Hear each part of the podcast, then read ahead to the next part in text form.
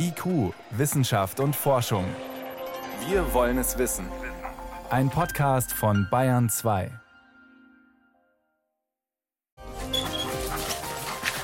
Eine Hundenase kann eine große Hilfe sein, wenn es darum geht, Drogen zu finden oder Sprengstoff oder Menschen, die sich mit Covid angesteckt haben. Corona-Spürhunde, mehr dazu später. Vorher, wie viele Geschlechter gibt es? Mann oder Frau, das funktioniert nicht unbedingt als Einteilung, sondern vielmehr als Verteilung auf einer Skala.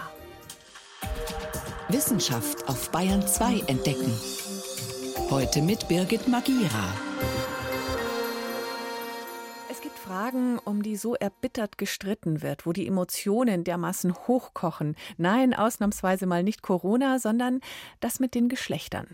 Die Biologin Marie-Louise Vollbrecht wollte in der langen Nacht der Wissenschaft in Berlin einen Vortrag dazu halten unter der Überschrift Geschlecht ist nicht gleich Geschlecht, Sex, Gender und warum es in der Biologie nur zwei Geschlechter gibt. Es kam wütende Kritik und der Vorwurf, das sei transfeindlich. Der Vortrag wurde zunächst abgesagt, jetzt wird ihn die Biologin doch halten.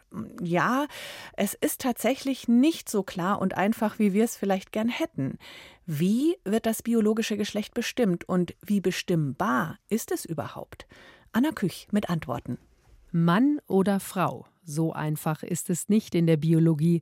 Die Geschlechterfrage ist komplex. Zwei Kategorien reichen da nicht aus, sagt der Biologe und Sexualwissenschaftler Heinz-Jürgen Voss von der Hochschule Merseburg. Biologisch gehen wir tatsächlich von einer Geschlechtsentwicklung aus. Also zum Beispiel auf einer chromosomalen Ebene kann man eine Vielfalt von Kombinationsmöglichkeiten zeigen. Also neben X und Y Geschlechtschromosomen und dann zwei X typisch weiblich und XY typisch männlich gibt es auch sogenannte XX-Männer, also Menschen mit als typisch weiblich betrachteten Chromosomenbestand und als typisch männlich betrachteten Erscheinungsbild. Genauso XY-Frauen. Auf genetischer Ebene unterscheiden wir mittlerweile etwa 1000 Gene, die vermutlich in die Ausbildung des Genitaltraktes involviert sind. Am Anfang des Lebens ist überhaupt noch nicht klar, welches Geschlecht ein Mensch entwickelt, sagt Voss. Ein gesunder Embryo hat zunächst weder Hoden noch Eierstöcke, sondern geschlechtsneutrale Keimdrüsen. Erst nach sechs Wochen wird die Geschlechtsdifferenzierung eingeleitet. Ein komplexer Vorgang. Neben den Genen sind auch Hormone beteiligt, den die Wissenschaft noch nicht ganz verstanden hat. Für den Molekulargenetiker Diethard Tautz vom Max-Planck-Institut für Evolutionsbiologie in Plön ist die Entwicklung der Geschlechtsorgane noch lange kein Indiz dafür, ob ein Mensch weiblich oder männlich ist. Das ist sozusagen der erste Schritt, die primären Geschlechtsmerkmale, die ja selber aber auch schon sehr variabel sind, festzulegen. Aber dann geht es ja darum, wie schätzt sich der Mensch selber ein? Schätzt er sich eben mehr als Frau oder mehr als Mann, wenn man diese Kategorien weiter benutzen will, ein? Welche Strategien verfolgt dieser Mensch? Ist das, was man typischerweise weiblich oder typischerweise männlich nennen würde zum Beispiel? Und das ist eben variabel und das ist eine Kombination von vielen verschiedenen Dingen. Es gebe keine klaren Kategorien männlich oder weiblich, es gebe nur einen Durchschnitt, sagt Dieter Tautz. Das heißt, die meisten Menschen sind auf einer Seite des Durchschnitts, sie fühlen sich als Mann oder Frau, und dann gibt es noch einiges dazwischen. Es ist eben keine Einteilung, sondern eine Verteilung. Die meisten Individuen sind eben auf einer Seite des Durchschnitts, die sind nicht exakt der Durchschnitt. Also man könnte so, wenn man das vergleichen will, nehmen wir einfach mal die Größe des Menschen. Das ist natürlich eine kontinuierliche Variable. Aber Männer sind durchschnittlich größer als Frauen. Wenn man jetzt, das heißt, man hat zwei Verteilungen, die aber überlappen miteinander. Aber niemand würde jetzt auf die Idee kommen, alle Menschen in entweder groß oder klein einzuteilen. Deswegen. Und dann sagen, die Kleinen diskriminieren wir aber jetzt. Und Für den Wissenschaftler ist das Konstrukt Mann, Frau eigentlich ein Kulturkonstrukt, denn die Diversität ist viel größer, als man denkt. Und das ist von der Evolution auch so gewollt, sagt Heinz-Jürgen Voss. Also insgesamt lässt sich sagen, dass eine Evolution auf Vielfalt zielt und eben gerade nicht auf binäre Zustände orientiert ist, sondern gerade eine Ausprägung von Merkmalskombinationen ist gerade der Sinn einer Evolution. Blickt man in die Natur, ist es genauso. Dort gibt es eine große Vielfalt von Geschlechtern und Fortpflanzungsmöglichkeiten. Ungeschlechtliche Fortpflanzung über Knospung, Teilung beispielsweise. Sie haben verschiedene Formen von Jungfernzeugung, also wo beispielsweise eine unbefruchtete Eizelle die Grundlage für die nächste Generation ist. Sie haben Formen von geschlechtlicher Fortpflanzung. Sie haben verschiedene Organismen, die im Laufe des Lebens das Geschlecht wechseln können und in beiden Varianten zum Beispiel dann fortpflanzungsfähig sind. Also insofern, Sie haben da tatsächlich eine ganze Vielfalt an unterschiedlichen Merkmalsausprägungen. Für die beiden Wissenschaftler steht fest, es gibt ein breites Spektrum zwischen männlich und weiblich. Evolutionsbiologisch ist das alles sehr einfach zu erklären.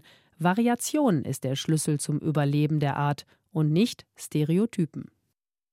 Anna Küch über die Frage, wie ist das mit dem biologischen Geschlecht? Bayern 2. Wissenschaft schnell erzählt. Das macht heute Johannes Rostäuscher und wir bleiben gleich beim Thema Johannes Männer und Frauen. Passenderweise hat man gerade herausgefunden, dass Männer in den Sommermonaten mehr essen als sonst, Frauen aber nicht. Oh, bitte genauer erklären. Der Uni in Tel Aviv ist schon länger aufgefallen, dass Männer im Sommer mehr Kalorien aufnehmen und haben dann die Forscher nachgeforscht und Testpersonen mit UV-Licht bestrahlt. Und siehe da, die männlichen Testpersonen haben nicht mehr nicht nur über mehr Hunger berichtet, sondern auch einen messbar höheren Stoffwechsel an den Tag gelegt, die Frauen nicht. Und dann hat man mit weiteren Experimenten herausgefunden, die Fettzellen der Unterhaut, wenn man die mit UV-Licht bestrahlt, dann machen die Grelin, das sogenannte Hungerhormon. Aber eben nur bei männlichen Versuchspersonen, bei weiblichen nicht. Aber woher kommt jetzt der Unterschied? Naja, das hat man natürlich auch noch untersucht mit der Zellkultur und tatsächlich das Testosteron, also das, sagen wir mal, gemeinhin männliche genannte Hormon, verstärkt diese Grelin-Freisetzung. Östrogen hemmt sie sogar. Ah, Warum das okay. aber so ist, welche Funktion das hat, das weiß wiederum kein Mensch. Hm. Dafür wechseln wir jetzt in die Tierwelt zu einem erstaunlichen Vogel. Man hört. Ah, jetzt hört man. Was ist das? Quack, quack, das ist ein Waldrapp, also ein schwarzer Vogel. Okay. Ziemlich groß, so groß wie eine Gans, aber eben ganz schwarz und der Kopf wiederum kahl, so rosa. Der Schnabel dünn und lang und auch so rosa Fleischfarben und nach unten gebogen. Dafür hat er manchmal sogar einen Federkranz um also den Nacken. Also man dürfte ihn schon hässlich nennen, oder? Naja, sowas lehne ich ab für die Tierwelt. Ich finde, der schaut toll aus. Vielleicht sagen wir mal ein bisschen unheimlich. Okay. Jedenfalls, dieser, Mar äh, dieser Waldrapp wird ja seit ungefähr 20 Jahren aufwendig bei uns wieder eingebürgert. Der ist seit dem 17. Jahrhundert ausgestorben, zum Beispiel in Burghausen oder in Überlingen am Bodensee. Und im Rahmen dieser Einbürgerung fliegen die jungen Waldrappe Ultraleichtflugzeugen hinterher. Die lernen da, wie man nach Italien kommt. Normalerweise lernen sie das von ihren Eltern. Eltern haben sie aber nicht hier. Also fliegen sie Ultraleichtflugzeugen hinterher. Okay. Und dabei macht man jetzt auch andere Experimente. Zum Beispiel hat man erforscht, warum der Waldrapp seinen sonderbaren Wellenflug macht.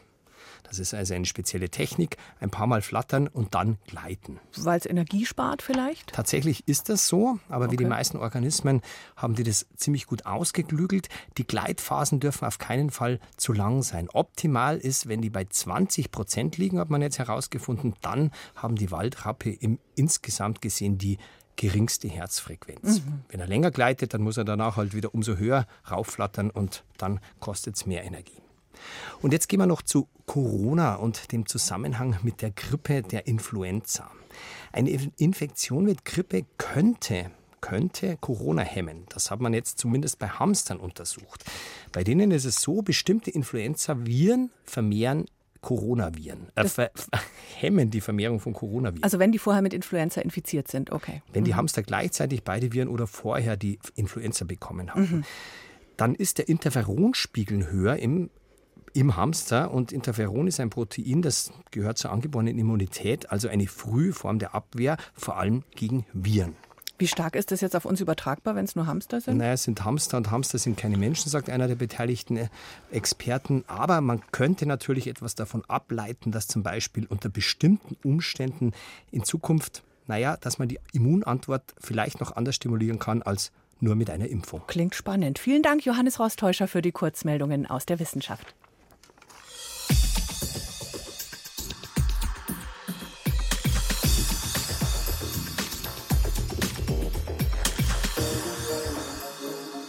Wer auf die Toilette geht, möchte mit dem, was dann anschließend in die Kanalisation gespült wird, nichts mehr zu tun haben, normalerweise. Vor einigen Tagen allerdings haben die Amtsärzte der Gesundheitsbehörden angemahnt, es brauche mehr systematische Abwasseruntersuchungen für letztlich einen besseren Schutz vor Covid. Wir bleiben hier noch bei Corona. Es geht um Abwassermonitoring. Johanna Rollenmiller erklärt, wie es funktioniert.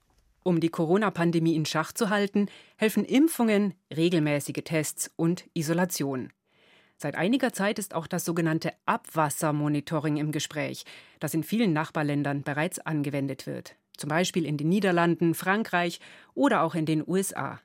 Sie testen das Abwasser regelmäßig mit PCR-Tests, die die ersten Spuren des Covid-Erregers nachweisen können. Die Vorteile? Menschen scheiden erste Nachweise einer Covid-Infektion bereits aus, noch bevor sie sich positiv testen und auch, wenn sie keine Symptome entwickeln sollten. Das hat auch eine neue Studie aus Kalifornien bestätigt. Knapp zwei Wochen bevor sich eine neue Infektionswelle in den Krankenhäusern abzeichnete, konnte sie bereits im Abwasser nachgewiesen werden. Die Hoffnung ist nun, regelmäßiges Testen des Abwassers kann als flächendeckendes Frühwarnsystem dabei helfen, rechtzeitig Maßnahmen zu ergreifen und so die Pandemie einzudämmen.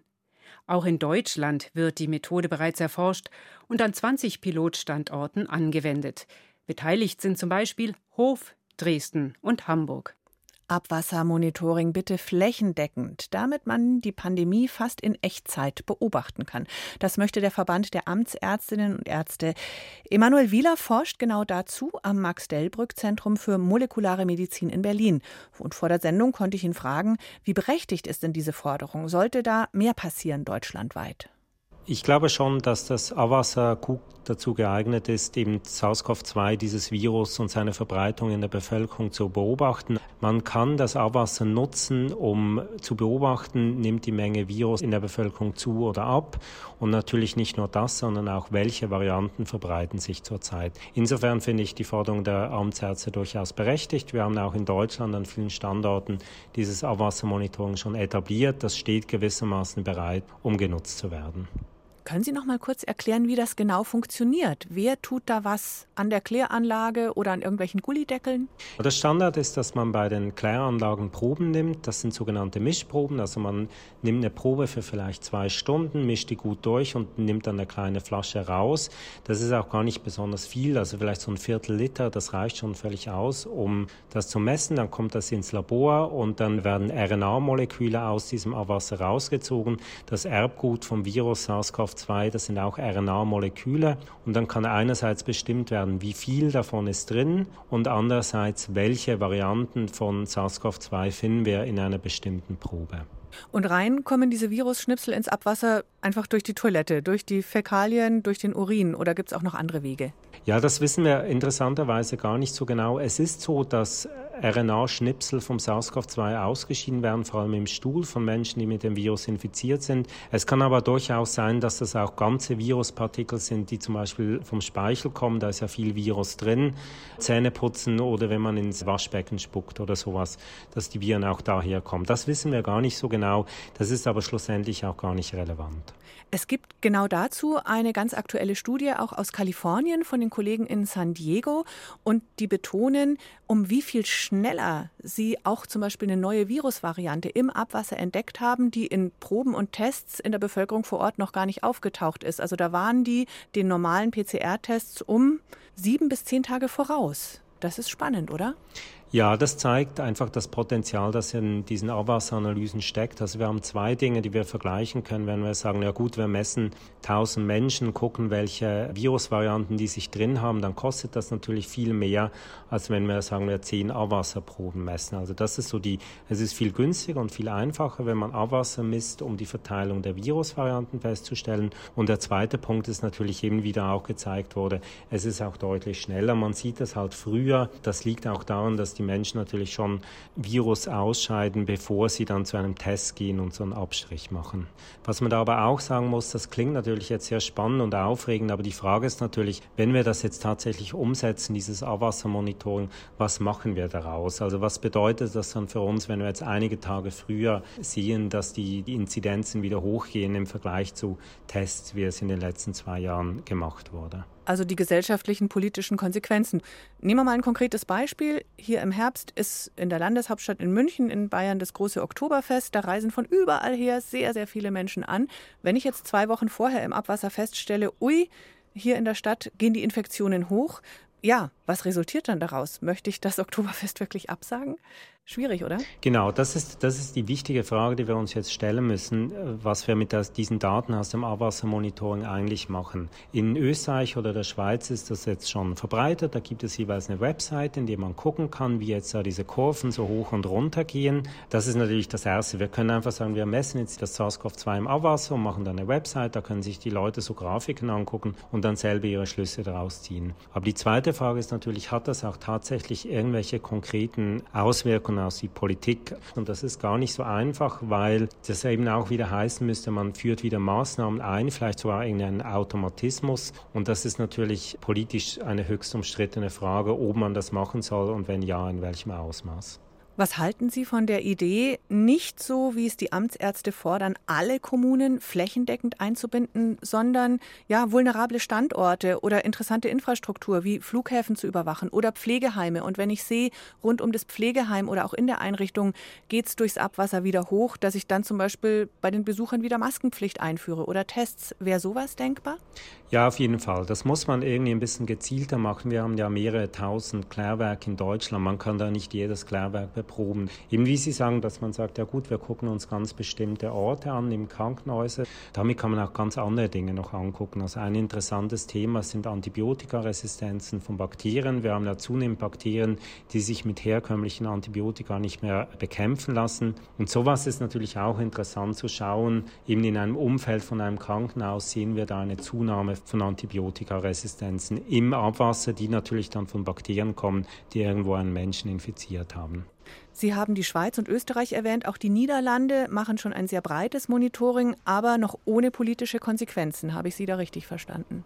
Genau, das sind einfach diese Kurven, die werden angezeigt auf Websites. Sie sind allen Menschen zugänglich. Das ist sehr interessant, aber da wird noch nichts daraus gefolgert. Das ist auch die Frage, ob das überhaupt so kommt. Und ich glaube, man kann es auch damit belassen, dass es dann gewissermaßen wie ein Wetterbericht, wo die Leute dann gucken können, ach so, das Wetter wird so und so. Analog kann man dann sagen, okay, ja, die Inzidenzen geht hoch, ich bleibe vielleicht besser im Homeoffice, wenn ich es mir erlauben kann, oder trage aus freien Stücken eine Maske in, in der Straßenbahn oder im Bus. Das ist natürlich das Einfachste. Und das ist grundsätzlich immer, wenn wir von Abwasser reden, auch jetzt die Herausforderung der nächsten Jahre. Wir generieren da ganz viele Daten, eben nicht nur SARS-CoV-2. Und das wird eine Herausforderung werden, diese großen Datenmengen, die wir jetzt generieren können, auch irgendwie sinnvoll zusammenzuführen und sinnvoll zu nutzen. Emanuel Wieler war das vom Max-Delbrück-Zentrum für molekulare Medizin in Berlin zu den Möglichkeiten und auch Grenzen von Abwassermonitoring, speziell bei Corona und im Allgemeinen. Vielen Dank fürs Gespräch. Danke Ihnen. IQ, Wissenschaft und Forschung gibt es auch im Internet. Als Podcast unter bayern2.de. Wer oder was könnte noch helfen, den Überblick über das Infektionsgeschehen zu bekommen oder zu behalten? Neben Tests oder Abwassermonitoring, wie gerade gehört, vielleicht Hunde? Vor allem auch ihre Nasen. Ob Drogen, Bargeld, Waffen, sogar Handys, Computerfestplatten.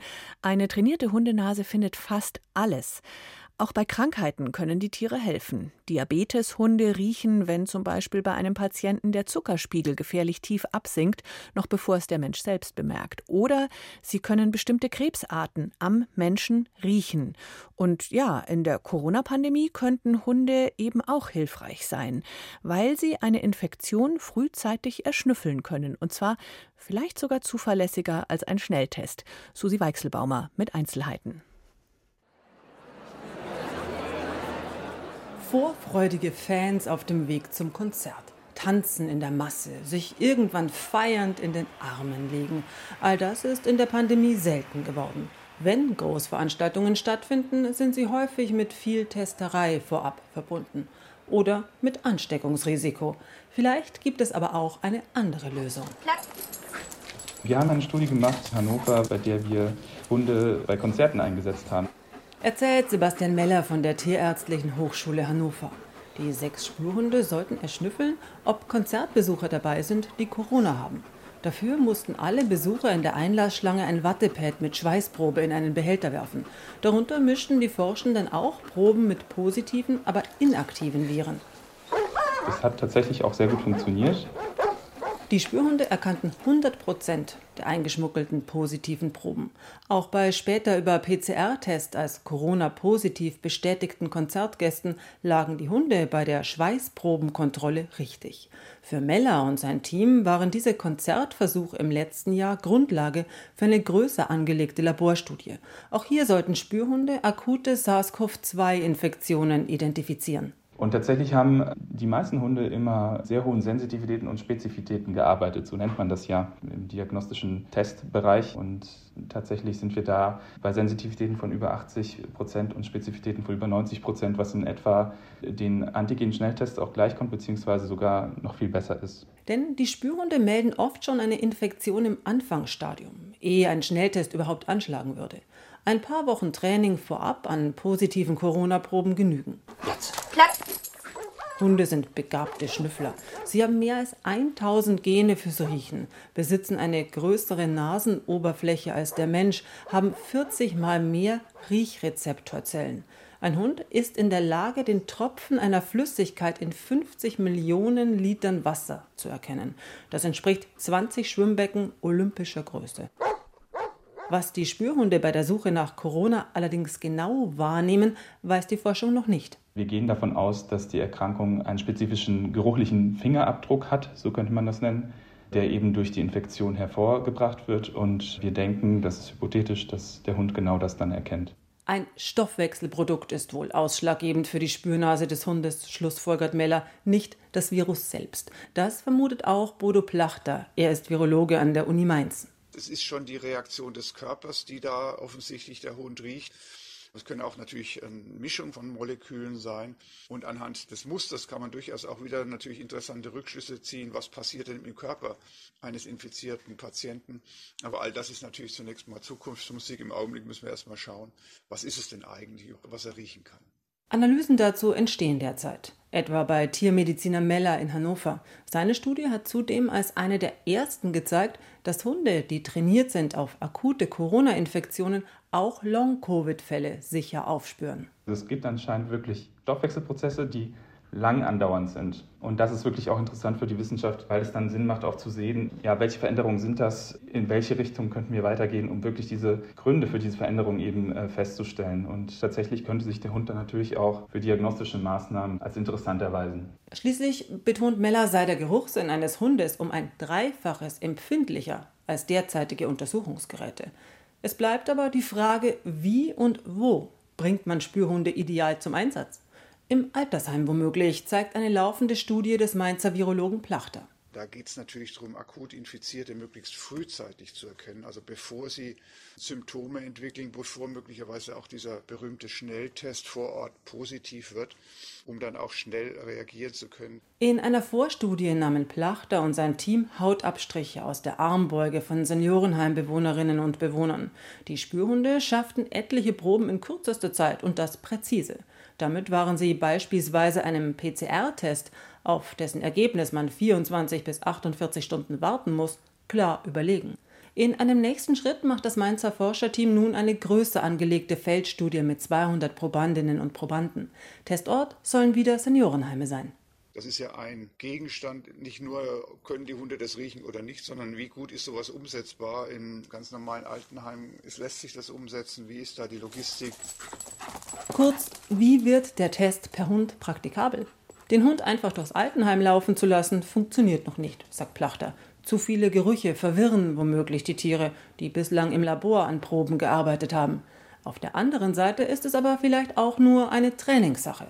Das wollen die Forschenden herausfinden. So könnten womöglich schon bald Corona-Spürhunde durch Flughäfen und Konzerthallen laufen.